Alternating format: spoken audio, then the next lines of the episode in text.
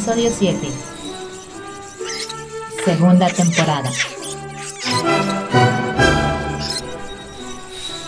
Dios tiene tripas.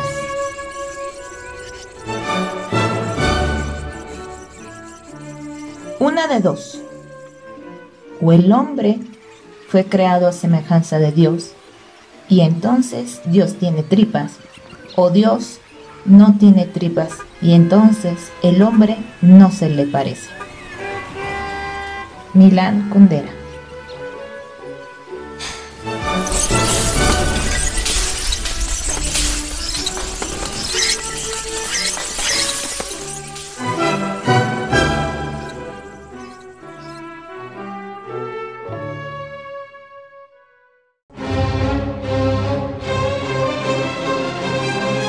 los laberintos de la ciudad y de las páginas, los dos minotauros.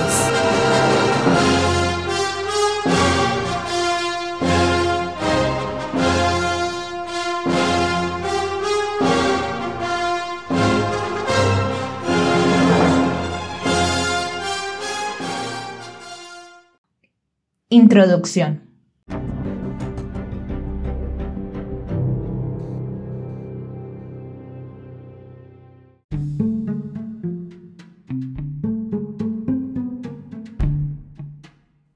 Hablemos sobre la caca. Esa cosa flotante que la sociedad ha intentado apartar del mundo con complejos sistemas de alcantarillado, desagües y tuberías, y que desde tiempos del rey Francisco de Francia, allá por el siglo XVI, se ha sugerido que no se hable de ella y que mejor se arroje a los ríos, o se saque fuera de la ciudad en baldes y cubetas, y que hoy en día es un tema, irónicamente, difícil de digerir. a pesar de que todos, en los baños públicos, lo compartimos. Algún olor, algún sonido, alguna diarrea fugitiva. Pero la caca no solo es horrible, sino que posee una extraña paradoja que le permite ser exaltada en la poesía de Quevedo. Ah, mira, otro Francisco. Algo ha de tener entre su consistencia y sus misteriosas semillas que le aparecen de vez en cuando, que queremos vestirla con figuras literarias. Como si fuera una mazacota de barro nos volvemos creativos cuando de ir al baño se trata. Liberar a Willy, tirar el miedo, o una de mis favoritas, salpicar los cachetes. y es justo ese equilibrio entre lo poético y lo grotesco lo que hace a la caca, además de divertida, digna de todo un episodio, en el que nos preguntaremos cómo algo tan repugnante ha sido tema de interés tanto para el canon literario como para la historia. Estimado Dani Moragüe, qué gusto, qué risa compartir de una puerta de baño a otra, como antes los romanos, un episodio más. Estimados escuchas, que el olor no los espante. Sean bienvenidos y de paso no olviden el papel. En tiempos donde proliferan los textos de la responsabilidad afectiva y de la autoestima, como si fueran alacranes con alas, pregunto, ¿dónde están los libros que nos ayudan a aceptarnos como los seres que secretamos líquidos, sustancias y cosas que sobran en nuestros cuerpos incesantemente? Ojo Pedro, quiero subrayar incesantemente, porque incluso hasta muertos lo seguimos haciendo como el cabello y las uñas. Sustancias lo mismo con sal, sangre, hedores y amasijos pastosos de lo que antes fueran platillos exquisitos. ¿Por qué no aceptamos que somos seres de fragancias francesas, pero también de flatulencias con aromas desagradables?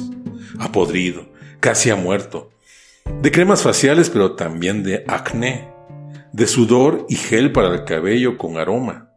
De pasta de dientes y lengua saburra de masilla entre los dedos de los pies, el ombligo, las orejas, de mugre bajo las uñas, de lagañas amarillas, saliva espesa y verde, lágrimas, mocos viscosos, sarro en los dientes, y que también somos seres de aroma de sangre periódica y de sexos húmedos, y con un perfume lo mismo adictivo que repulsivo a la vez. Amar, a peces y a sangre.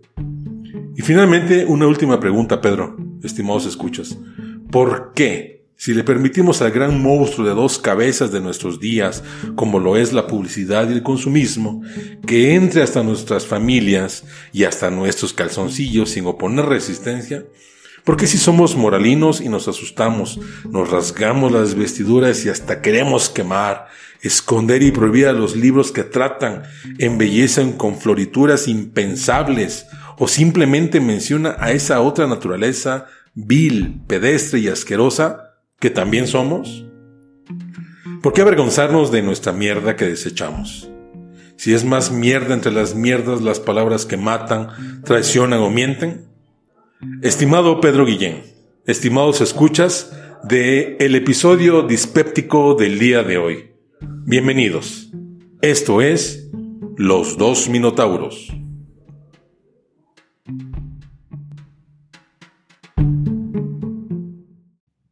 Desarrollo.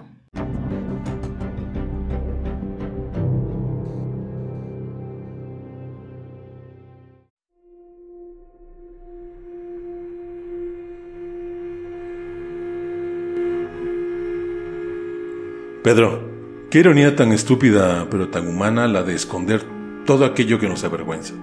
Desde esa parte fea de la casa, ante las visitas inesperadas, o ese acné protuberante en el rostro y que no queremos que sea tan evidente. Hasta por supuesto, nuestros desechos fisiológicos, los programados y más los inesperados. Y todo lo que ello conlleva, moscas y vergüenza, olores asquerosos y gestos desagradables, como si nuestro organismo debiera tener cuidado al secar y procesar la materia estomacal para evitar que las bacterias de nuestros excrementos se descompusieran y eso permitiera expulsar el gas metano. Sí, Pedro, eso es lo que olemos en el excusado. Gas metano. Lo aspiramos invariablemente mientras habitamos el baño de la casa, ese espacio íntimo que permite que las tripas se desahoguen y griten sin recato. Y justo ahí también se entra a leer. Porque sí, habemos quienes leemos en el baño. Porque en este tiempo se lee o se lee. Checamos el celular o leemos la revista o el libro. En todo lugar, claro, pero muchas veces es en el baño. Ese hábito extraño, compulsivo y ya ni siquiera inconfesable que todo lector febril ha practicado, leer en el retrete. Ese lugar parecido a una caja fuerte que parece un trono, reino inútil, cápsula, escenario donde se da cita la vulnerabilidad humana, y este es el punto de partida del humor escatológico donde podemos vernos expuestos trabajando nuestro esfínter, ese punto tan cuidado y poco exhibido en la vida, final y principio de nuestras comidas pretéritas, ese esfínter tapado, cerrado, omitido, pero tan célebre en la sociedad, en el léxico y en el humor de cada día, para que no se vea, para que incansablemente no huela y sobre todo para que no se toque. Pero leer en el excusado, un lugar seguro, aceptémoslo, en nuestra reverente adoración de la lectura. La llevamos con nosotros a lugares que no parecen aptos, precisamente para la reverencia, porque ¿quién no se ha dirigido alguna vez al cuarto de baño acompañado de un libro para amenizar el gran proceso pletórico, sacar lo que nos sobra y meternos ideas, quizás incapaces de detener la lectura? Con ese particular hábito antihigiénico e ineficaz como excusa. Dice Henry Miller en su ensayo Leer en el retrete.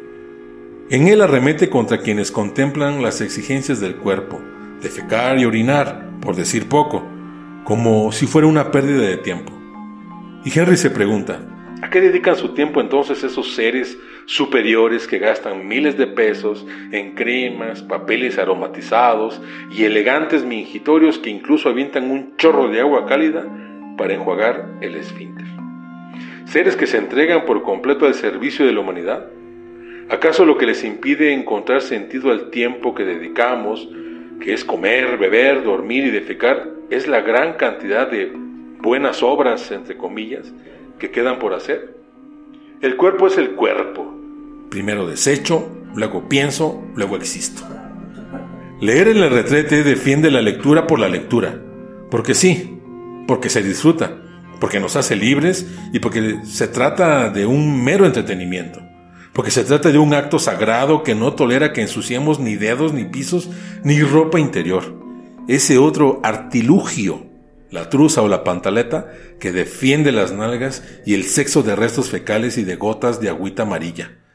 Ese otro parámetro que solo se puede comprobar estando en la intimidad con el prójimo o mediante la escala de Bristol, y que define los más altos o bajos hábitos de higiene según el estupor que emita la persona, el poco o gran olor fermentado, pues. Menciona Henry Miller nuevamente en su ensayo que en el retrete la misión está definida de antemano, ni libros ni celulares. El objetivo es vaciar el intestino grueso. Defecar es saludable. Liberar flatulencias es saludable. Y leer un libro puede ser hasta dañino. Claro, ahí dentro. Además de un libro sobre leer en el retrete, es un libro sobre leer en cualquier parte, sobre leer en todas partes, sobre leer a todas horas, sobre leer, leer y leer. Henry Miller habla de libros y lecturas, de los muchos libros que leyó cuando era joven, algunos que eran clásicos prohibidos como hacemos todos en la adolescencia. Claro, en el retrete, por el escondite, por el lugar seguro, fuera de la vista de los adultos. Y advierte de que ningún lugar es malo si lo que uno desea es leer simplemente. Incluso en el retrete, donde no pareciera demasiado necesario hacer ni pensar nada, donde al menos una vez al día sí gozamos de una buena digestión, uno puede estar a solas consigo mismo, y donde lo que ha de ocurrir responde a un mero automatismo expulsar, sacar, desechar. Ese momento de bendición, porque se trata de una bendición por menor que parezca, Pedro. Si no, pregúntele a alguien con diarrea o que está estreñido, o un paciente con peritonitis, porque el intestino se afloja y no resta sino rendirse ante, es, ante esa fuerza superior. Nadie puede escapar de esa persecución fatal. Pedro, no hay mejor lugar para leer un buen libro que el corazón de un bosque, quizás, o tu sillón favorito. Habrá quien junto a un arroyo, pero leer en el lugar donde desechas tus heces y orina es curioso. Te voy a decir por qué. Podría pensarse que los excrementos son concebidos como una extensión del acto de crear, porque el hombre también pinta su retrato a través de sus desechos. Dime lo que desechas y te diré quién eres. Y porque desechar y más con diarrea, es muy parecido a hablar mucho, echar chisme, criticar, opinar ramplonamente y es parecido hasta escribir, redactar. Le das rienda suelta a tu verborrea y si bien te va, quedas vacío de esa mierda mental. Y sí, verborrea rima con diarrea. Verborrea, diarrea. ¿Será solo una casualidad fonética?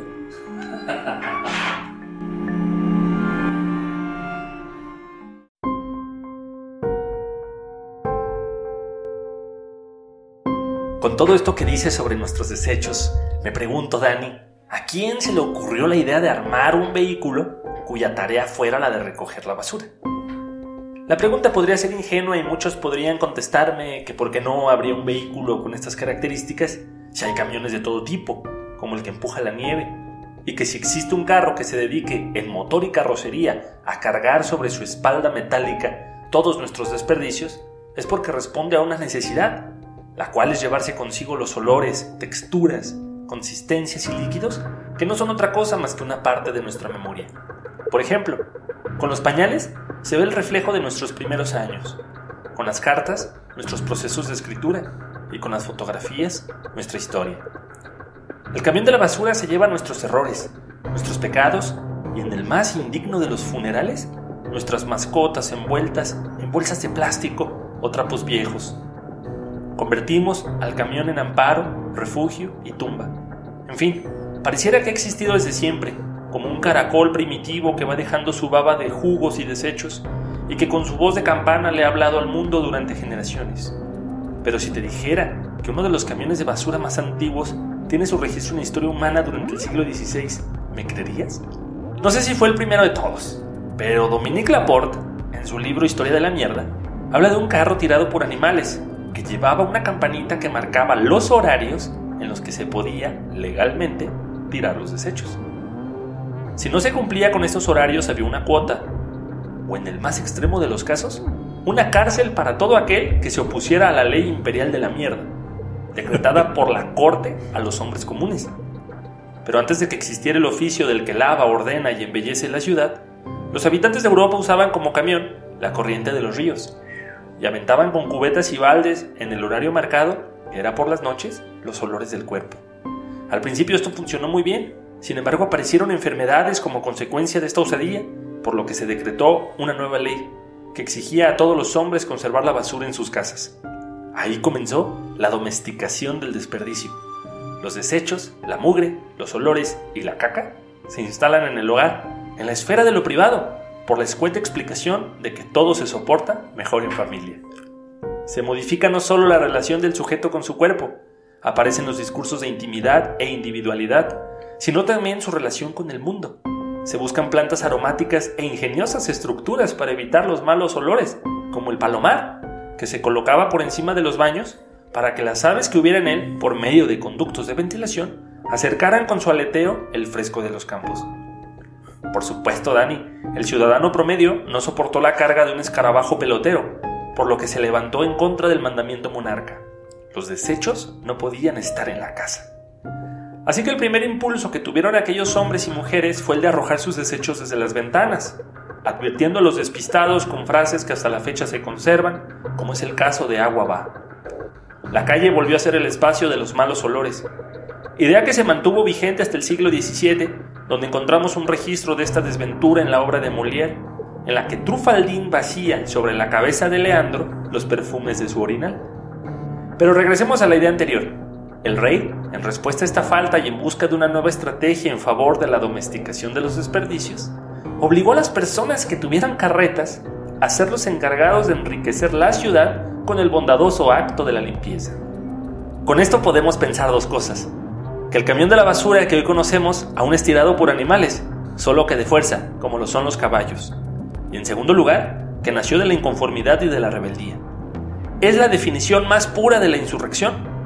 Lástima que sus horarios no coincidan con los de uno, lo que genera problemas en colonias y complejos departamentales, por lo que las personas se las tienen que ingeniar para, siempre de noche, dejar sus desechos ya sea en un árbol, poste, jardín, estacionamiento o esquina, en el que por lo regular hay un letrero que prohíbe estrictamente tirar la basura.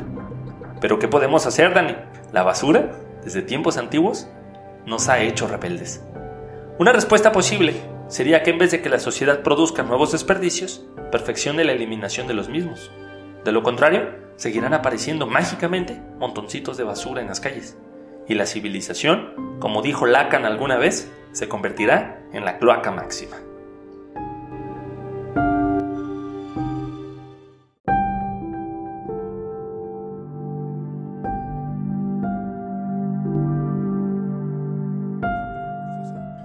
Nuestro cuerpo jamás ha tenido dudas. La mente nació víspera y capricho.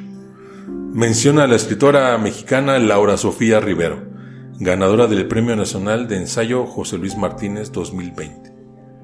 Y quisiera, basado en este texto, ahondar más, Pedro, acerca de la relación vergonzante que tiene el ser humano en general, pero mucho más en nuestra sociedad latina y mexicana específicamente. Todo se trata de los malos olores, claro, de los que no nos traen placer, porque también hay olores fermentados que pueden atraernos. Ahí están los olores de, nuestros sexos, en diferentes tiempos y presentaciones. Estos, por el contrario, no están tanto a debate. Incluso, temerariamente, puedo decir que son cotizados. Menciona también Laura Sofía que nada más natural que expeler nuestros desechos, una actividad humana ineludible. Sin embargo, bajo el mandato del buen gusto, nuestra sociedad oculta los retretes. Más allá de lo físico, de la persecución humana, de la vista moralina, aromatizantes, maderas, adornos, cuadros con litografías de autores desconocidos o muy conocidos, lámparas difusoras, plantas de plástico, velas de canela, tapetes y espejos que distraen con nuestros propios rostros como si ahí mismo también hubiera que huir de la realidad. Somos seres que en todo momento, incesantemente, supuramos secreciones sucias, grasosas, apestosas y en descomposición. Repasémoslo. Somos seres que secretamos incesantemente desechos fisiológicos, todo el tiempo, siempre. La verdadera pregunta es, ¿qué nos avergüenza, Pedro? Para los mocos hay Kleenex. Para las defecaciones hay papel de baño. Para la orina sí no hay papel especial, pero sé de quien se seca con papel higiénico para evitar las gotas traicioneras. Y están las toallas femeninas para los días del sangrado. Y pasta dental para dientes. Y crema para entre los dedos. Shampoo para el cabello. Jabón perfumado para el resto del cuerpo. Y cotonetes para la cerilla de los oídos. Y así podría seguir la lista. Entre más poder adquisitivo es mayor la cantidad de productos que reducen o tratan de eliminar la vergüenza. ¿Vergüenza de qué? ¿De no controlar lo que sale en su tiempo natural? Alguna vez una maestra me dijo que cuando estuviera nervioso ante un público grande y tuviera la palabra, que pensar en ellos y ellas haciendo del número dos. Porque, entre paréntesis, hemos vuelto matemáticas nuestros desechos más populares y les hemos puesto códigos hay el 1, el 2, 3, 4 y 5. Y 1 y 2 juntos, y 3 y 4 juntos, y el fatal 5.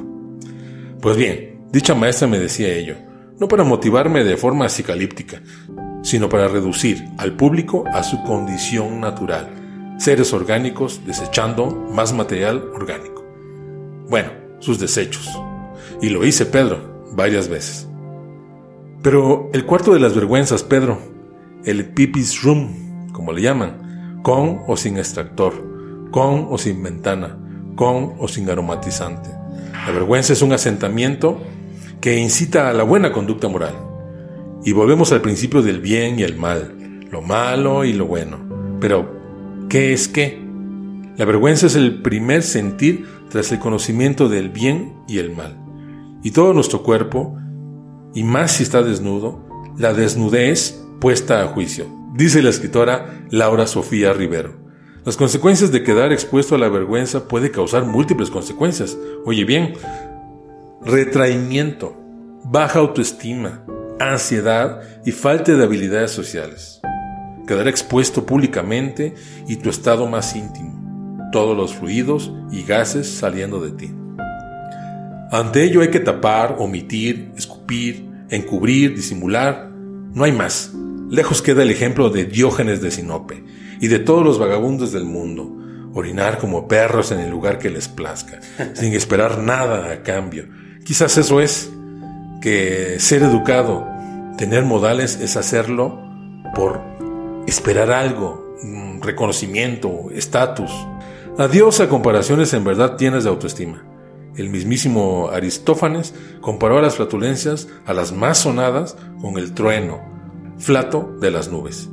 Sin embargo, dentro de la fraternidad de banqueta hay espacio para saber quién emite el eructo más fuerte después de ingerir un refresco gaseoso, ¿o no, Pedro? A mayor estruendo, mayores vítores.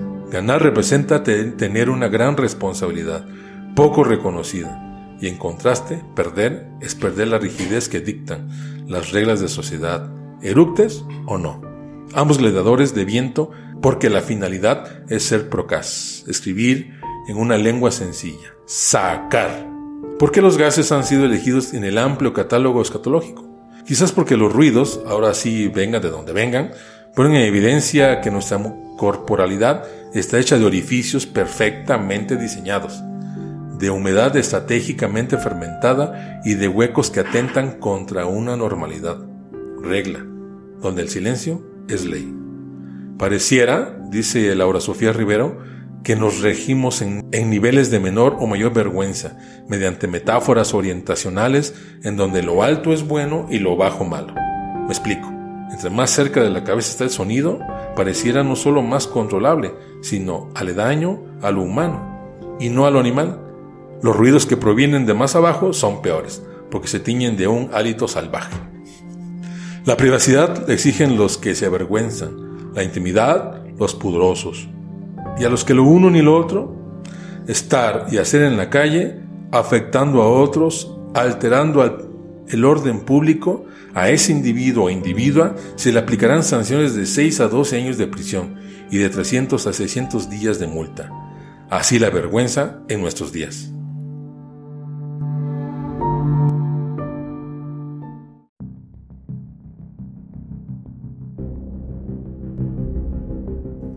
Hay una realidad, Dani, de la cual no podemos huir, la cual es la realidad de nuestra orina.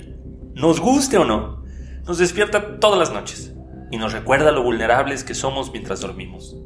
De pequeños nos educa y nos enseña a controlar nuestros esfínteres. Lo hace bien, pero lo hace tarde. Primero nos obliga a vivir la vergüenza olorosa de los orines, cuando en el baño del kinder no supimos cómo quitarnos el cinturón del uniforme.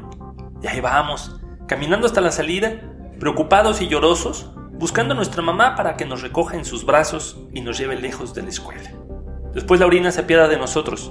Si se controla, es por la previa humillación que vivimos frente a la niña que nos gustaba. Nos hacemos los fuertes y comenzamos a aguantarnos, con el miedo de amanecer empapados, miedo que dicho sea de paso, nos acompaña toda la vida. Ya grandes creemos haberla dominado y la echamos fuera como los perros en cualquier parte del mundo. En nuestra osadía y falta de respeto nos volvemos creativos con las formas de anunciar el chorro que por dentro nos agoniza. Iré a mi arbolito, echaré una Miyagi, deja tiro el agua y una clásica, voy a firmar, ahorita vengo. Pero la orina, con los años, nos recuerda su soberanía. Se nos escapa siendo ancianos y nos vuelve niños otra vez. A veces nos hace correr por las calles, tocar las puertas de los baños públicos y bailar como simios. ¿Quién no ha dicho, casi gritando, abran por favor, me estoy meando? Todos. Todos, todos aquellos que tienen vejiga. Pero lo peor no es que los baños estén ocupados, sino que haya un fantasma de la orina encargado de cobrar un impuesto por tirar el miedo. ¿De dónde surgen estos sinvergüenzas? ¿Quién autoriza poner unas mesitas con papel higiénico en estos lugares en donde se tiene todo menos el tiempo para detenerse a sacar unas cuantas monedas del pantalón? A ver, ¿por qué a los animales no se les cobra? Y como si eso no fuera suficiente, ya que juntaste las monedas y te dieron el papel, todos los baños están ocupados. En este tipo de lugares se debería colgar una advertencia, como la que aparece en la Divina Comedia, cuando Dante está por ingresar en el primer círculo del infierno, para indicarnos que debemos abandonar toda esperanza. Investigando un poco para el tema de hoy, descubrí que este pago injusto por nuestras necesidades tiene su origen en Roma, exactamente cuando Tito se levantó contra su padre Vespasiano por haber establecido, qué risa, un impuesto sobre la orina. Imagínate. Imagínate nuestros días. Este le dio a oler a su hijo el primer dinero de tal impuesto, preguntándole si olía mal, a lo que Tito contestó que no. Este importe se extendió bajo el poder de Constantino a los desechos de los hombres y de los animales, bajo el nombre de criságiro. También hubo quien lo llamó oro lustral o de expiación, y se le cobraba solo a los comerciantes, mendigos, prostitutas, traficantes y tenderos, por el único motivo de que su condición de vida se parecía a la de los perros. Pero si Vespasiano y Constantino hubiesen sabido el valor de la orina, estoy seguro de que nunca se les hubiera ocurrido cobrar un impuesto. Al contrario, habrían escrito alguna ley que permitiera a todos vender sus miados a la figura del emperador. ¡Qué loco! Las arcas de Roma estarían llenas de pipí. Porque la orina, Dani, es muy valiosa. No solo para la medicina moderna, que estudia el color, la espesura, el aroma, y que por medio de la observación y el análisis detecta, evita y cura enfermedades, sino que también es valiosa para la ciencia. En la agricultura sirve como excelente fertilizante, y si no lo fuera, no se apuntarían tantos voluntarios a llevar su portentoso residuo a la localidad de Battleboro, Vermont, en Estados Unidos, con el fin de regar los campos para que crezcan lechugas y zanahorias. Esto es posible debido a que la orina contiene moléculas de nitrógeno y fósforo, lo que permite que las plantas crezcan sanas y jugosas. Con todo esto, no estoy invitando a nadie a que se orine en su huerto o en las plantas de su casa, ni tampoco a que usen los campos de cultivo como inodoros. Debe haber una regulación de saneamiento y paciencia, pues para que la orina logre tales efectos debe almacenarse un par de meses. En materia de investigación, por otra parte, se ha descubierto que la orina contiene células madre. Un grupo de investigadores del Instituto de Biomedicina y Salud de Guangzhou crearon con base en estas células madre provenientes de la orina, estructuras parecidas a un diente, con pulpa, dentina y esmalte. Sigo sin creerlo. Definitivamente Vespasiano y Constantino habrían cambiado toda su economía y habrían usado en vez de monedas frascos de orina, porque la orina, a pesar de que muchos la donan, es invaluable. Con ella no solo tienes dientes y lechugas, sino que también puedes cargar tu teléfono, si sabes cómo convertirla en electricidad al ponerla en contacto entre una célula de combustible microbiana y materia orgánica. Sin olvidar que la orina ha servido también por su urea y amoníaco para poner en marcha los carros que de pronto se quedan sin gasolina y para salvar la vida de todos aquellos astronautas que en el espacio se quedan sin agua. La orina en resumen nos avergüenza y nos asusta, simboliza nuestra infancia y nuestra vejez, es grotesca y olorosa, su color y su textura nos llevan al hospital y en ocasiones nos victimiza.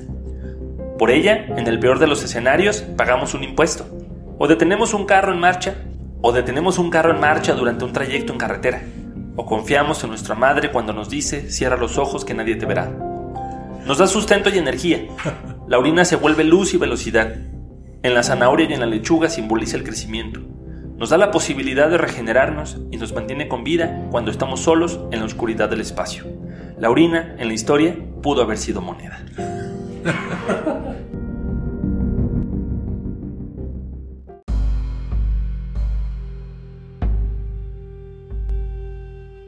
Dentro del mapa mundi de la inmundicia corpórea, la suciedad, entre comillas, de mayor polémica la ocupa la relacionada con nuestros sexos. Digámoslo y levantemos cejas, el pene y la vagina, con el olor y las secreciones de nuestros órganos sexuales.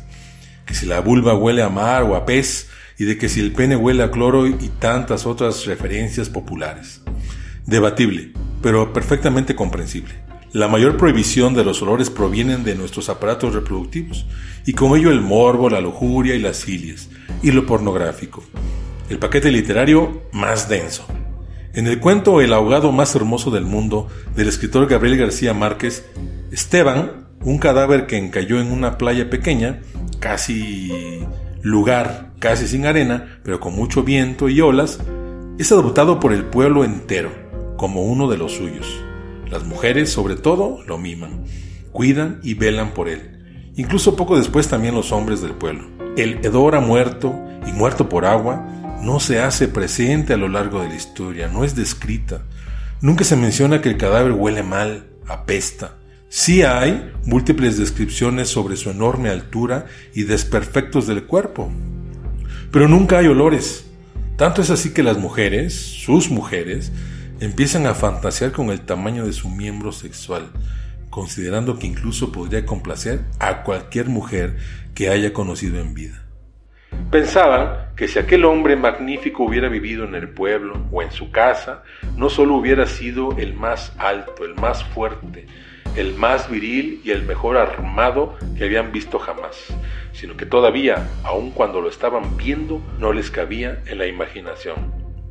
Aquí el gran escritor colombiano omite con toda intención el mal olor, no solo del pene de este hombre gigantesco varado en la playa, más alto que todos los hombres del pueblo playero, confundido además con una ballena en un principio por quienes lo descubrieron, sino de todo su cuerpo en descomposición, porque está muerto y ahogado.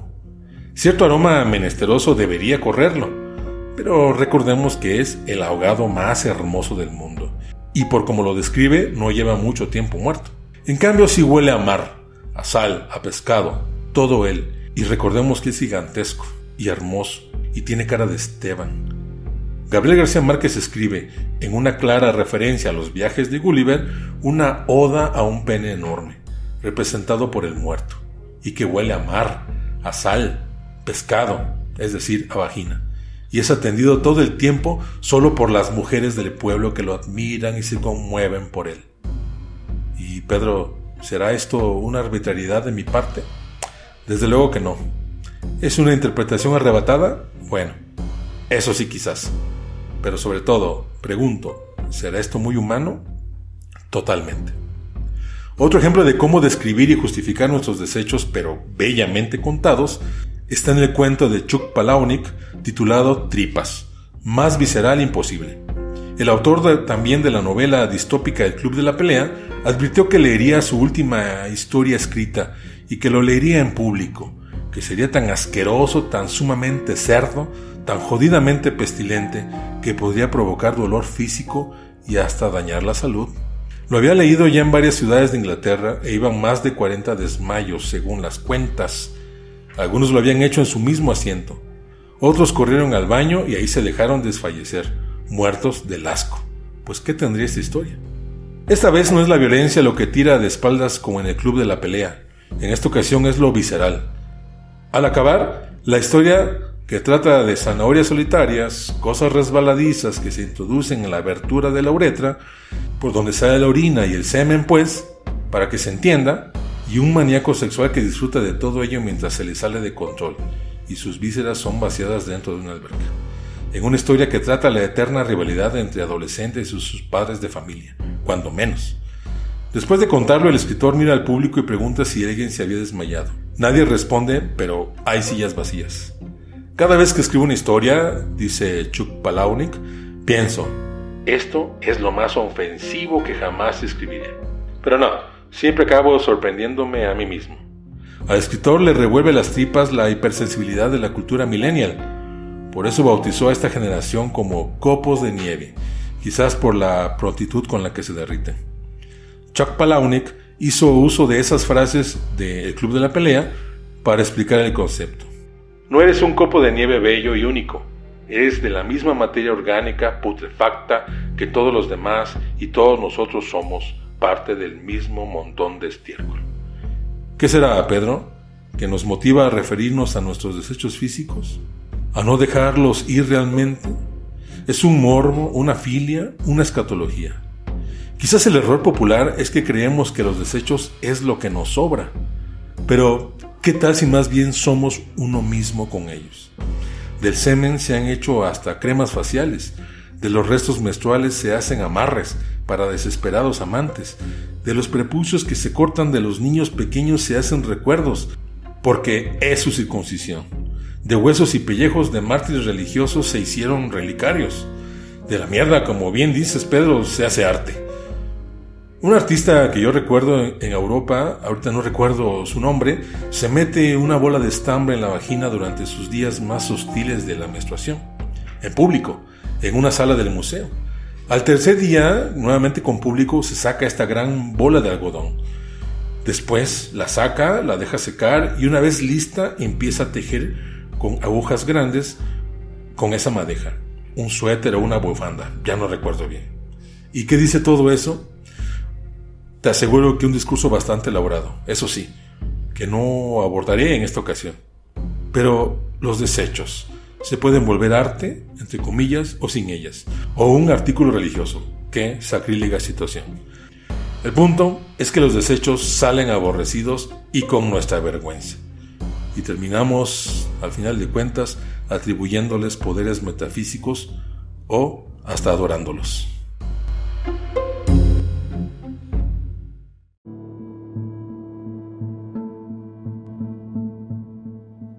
Me pregunto, Dani, ¿por qué algo tan grotesco como la mierda aparece en la historia de la literatura? Si se supone que la literatura surgió, al menos en Occidente, de la poesía, que no es otra cosa que la transmutación de lo bello. ¿Cómo fue posible que Quevedo y Rabelais le dedicaran algunos poemas y pasajes a nuestros desechos? No entiendo cómo algo tan vil y despreciable aparece en un género que en sus inicios exaltaba todo lo bello y lo sublime. ¿Acaso la caca puede llegar a tener tal connotación? Lo que me vuela la cabeza es que con la mierda se han escrito algunas obras literarias. Es como si dijéramos que de los desechos puede surgir una flor. Sin embargo, aunque parezca contradictorio, esta idea es posible. Lo bello surge en contraposición a lo grotesco. La literatura, pues, puede surgir de los desechos. Lo que aún sigo sin comprender es por qué ese afán de poner como protagonista en muchos casos, en un arte delicado y puro, a una sustancia que se va por la tubería cada vez que jalamos la cadena. ¿Dónde está lo bello en defecar? ¿Quién fue el primero en exaltar con figuras literarias este amasijo? ¿Y por qué unió lo que en apariencia era imposible? ¿Acaso la mierda fue culturalmente bella alguna vez? Y si no lo ha sido nunca, ¿por qué hay en diferentes partes del mundo dioses consagrados a la exaltación de este desecho?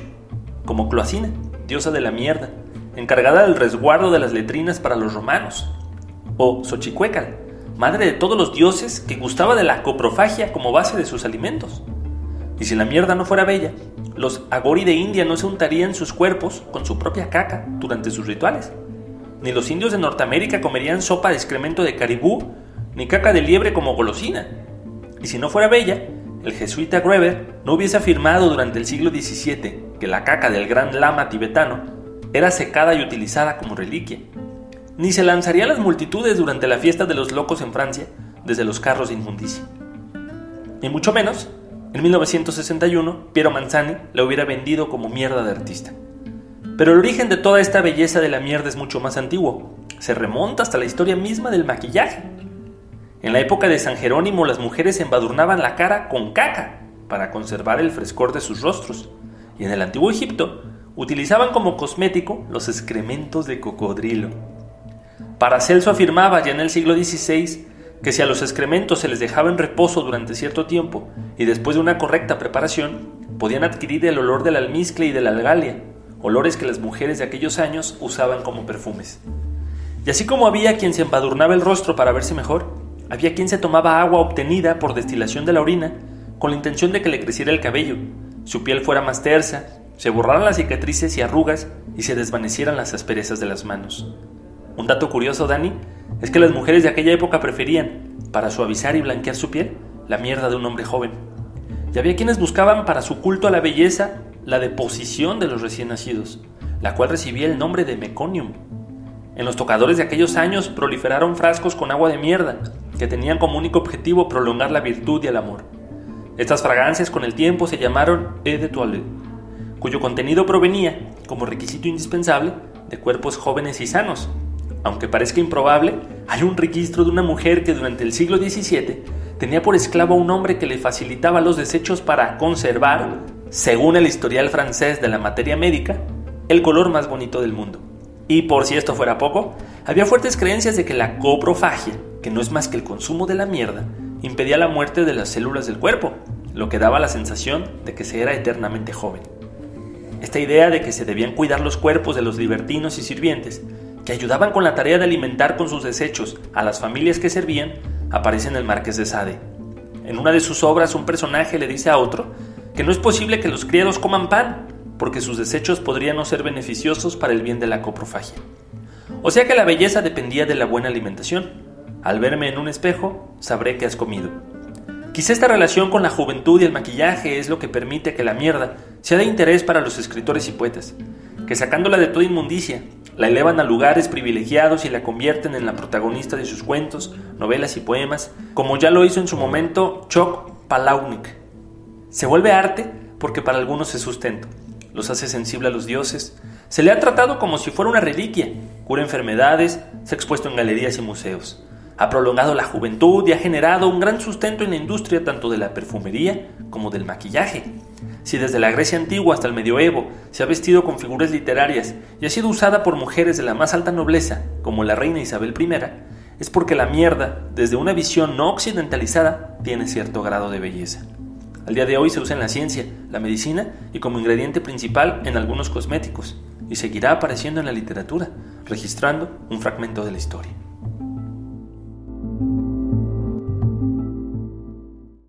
Bibliografía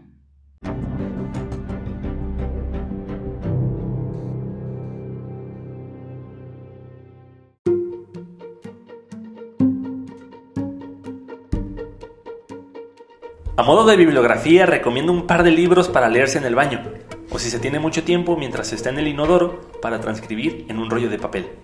El primero sería Escatología y Civilización, en el que lo innombrable y lo oloroso se vuelven protagonistas. Y el segundo libro, con el que la caca se domestica, es Historia de la Mierda, de Dominique Laporte. Ambos para combatir y sustituir las instrucciones y los modos de uso de los shampoos y aerosoles, o para limpiarse el rabisquete cuando se acabe el papel. Primeramente recomiendo leer el libro de ensayos Dios tiene tripas, de la escritora Laura Sofía Rivero, editado por el Fondo de Cultura Económica. Meditar sobre nuestros desechos no es un acto asqueroso, ni una filia, ni mala educación. Bueno, al menos en este momento no espero que estén escuchando este episodio mientras comen. Meditar sobre nuestra inmundicia es sencillamente entender de forma completa nuestra condición, específicamente la parte más animal, esa que se esconde y que nadie quiere hablar, pero en algún lugar hay que hablarlo, y que también nos hace muy humanos. Del escritor Chuck Palahniuk, lean este cuento, Tripas, y pregúntense si es una historia exagerada o más bien hace referencia a más de una persona que hayamos conocido, o a nosotros mismos, y los excesos de la autoexploración. De nuestro autor, Gabriel García Márquez, algo menos oloroso. el ahogado más hermoso del mundo. Léanlo, estimados escuchas, y díganos en los comentarios si la interpretación que hago, osada o no, sobre el cadáver con aroma a pez es arbitrario o no. Conclusiones.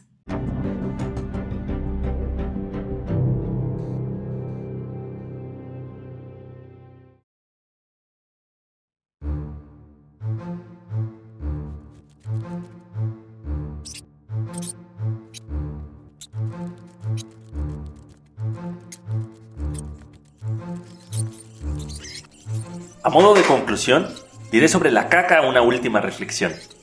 Los niños, en vez de encontrarla repulsiva, encuentran en ella un juego divertido. Meten las manos, se ensucian, la examinan y la prueban. Y aunque con todo su amor intentan regalársela a sus padres, estos, al menos en Occidente, los domestican y les dicen que eso está mal, que son unos cochinos. En fin, es una relación de poder. De niños, la mierda nos vuelve exploradores y artistas, pero nuestros padres nos prohíben, desde el tabú y su definición de lo grotesco, la curiosidad y el asombro. Es la forma más temprana que tiene la sociedad para alejarnos de las preguntas. A través de nuestros padres arranca nuestra capacidad para cuestionarnos sobre el mundo. Conforme vamos creciendo, la sociedad nos enseña que hay que mantenerla alejada lo más lejos posible, porque es indigna y malsonante. Pero en el fondo, una vez adultos, nos acordamos de nuestra infancia y volvemos a la caca por medio de eufemismos para no perder aquel lazo de juego que alguna vez tuvimos. Si nuestros padres supieran que la caca ha sido la base de grandes acontecimientos tanto tecnológicos como de progreso, nos dejarían meter la mano en lo que parece ser una extensión de nuestro propio cuerpo, y al igual que Vespasiano y Constantino, la encontrarían tan valiosa como el oro. La caca, a través de la historia, ha servido para purificar el agua, y como anticonceptivo, Gracias a ella existe el orden y el progreso. Tenemos las tuberías, los drenajes y los complejos de alcantarillado. Y todo un sistema recolector que empezó con animales y terminó con una voz de campana. La caca ha servido para construir casas y sus fluidos para la industria textil. Ha desatado guerras, como la guerra del guano entre Perú y Chile durante el siglo XIX. Como pólvora, y en su condición fosilizada, para determinar las dietas de los animales prehistóricos. Ha servido en la antropología y en la historia para saber cómo funcionaban las sociedades romanas y de todo el mundo. Ha servido como remedio contra la calvicie, para hacer el fuego, combustible y energía. Incluso ha servido para lavar los platos, como medicina, perfume, maquillaje y sinónimo de belleza. Estimado Dani Moracue, ha sido un placer hablar de una puerta de baño a otra. Y a ustedes, estimados escuchas, gracias por el papel. Hasta la próxima. Estimados escuchas, estimado Pedro, gracias por atender los trabajos del día de hoy. Por conclusión puedo decir lo siguiente. Si comparamos los grandes genocidios o grandes mentiras de la humanidad o del día a día con todos nuestros desechos fisiológicos, estos son insignificantes. Nada más noble que un ser humano rendido ante la ley del cuerpo. Está ahí, en un excusado o detrás de los arbustos no porque quiera, sino porque lo doblegan los intestinos. A veces no tenemos voluntad. Y opiniones respecto a ello hay muchas. Podríamos hablar de todas ellas, pero el tiempo no nos daría. Para eso ya están las paredes de todos los baños públicos, o de las escuelas, o de las terminales de autobuses, o los mismos transportes públicos, de absolutamente, eso sí lo creo, todas las ciudades para darle espacio a esa literatura de retrete. Rayamos y denunciamos. Dejamos recados con la esperanza de que alguien complete la frase, la idea o atienda advertencias. O más osado, que marque a números telefónicos dejados ahí con la esperanza de un encuentro amoroso casual. Mario, 27 años, pasivo, 55 36 87 21. Y también leemos juguetes verbales ya clásicos Ahorita vengo, voy a su rancho. Porque estamos llenos de fe. Desde la frase que advierte que el que lo lea es puto, hasta el recado que es un acto de memoria. Pedro estuvo aquí. Y coexisten otra gran cantidad de textos breves, como el poema sacrílego a la misma literatura. Daré lectura. La desdicha total de un lugar tan sagrado es pujar y pujar, sin llenar el excusado escrito por Cagado Nervo. Textual se vio en un baño público. O el aforismo de autoayuda en la puerta que puedes mirar. Tú puedes, No te dejes caer. Leído de preferencia mientras se puja. O los falsos letreros promoviendo algo. Ejemplo. Fábrica de churros, el esfuerzo. Al final dice el escritor Gabriel Said que estos grafitos son rebeldes anónimos. Su carácter transgresor les permite imponerse ante miles de pupilas sin revelar quién los ha escrito, llevando la muerte del autor a su mayor auge. Y no solo eso, Pedro. El escritor de retrete, al tomar la pluma de su oficio, se sabe dueño de un lector cautivo. Las paredes de los baños son libros de visitas, un registro, confesionarios de nuestra inmundicia. Son susurros que declaran que no estás solo, ni eres el único. Habemos otros como tú, que mientras caga, sobrepiensa todas las ideas del mundo.